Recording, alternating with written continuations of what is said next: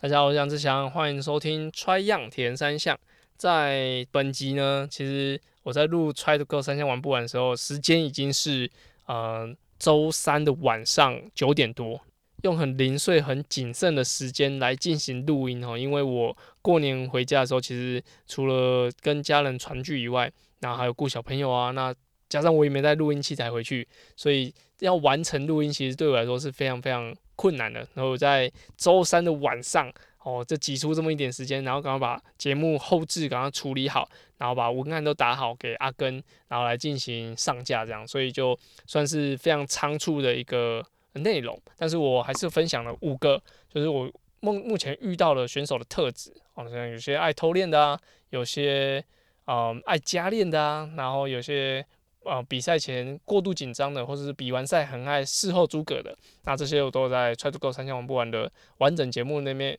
里面去说明。而卡卡白呢，今这次分享了两个内容，一个是啊，真功跟我询问的选手的准备状态，那第二个就是 F 叉 T 的选手，其实蛮多，像陈太啊，还有一些呃其他的选手都有一些身体的状况产生，所以我觉得如果你是比 F 叉 T 的选手的话，就建议还是要多观察赛后的两个月的的身体状况哦，千万不要轻忽了这个疲劳带来的压力。那在大家收听到节目的时候，还是在春节期间，那先祝大家就是可以吃饱，然后睡好，那好好去享受这个年假。那在下一周，我们就会跟大家多多一点介绍一些赛事的的说明。那就我们就下周见啦，拜拜。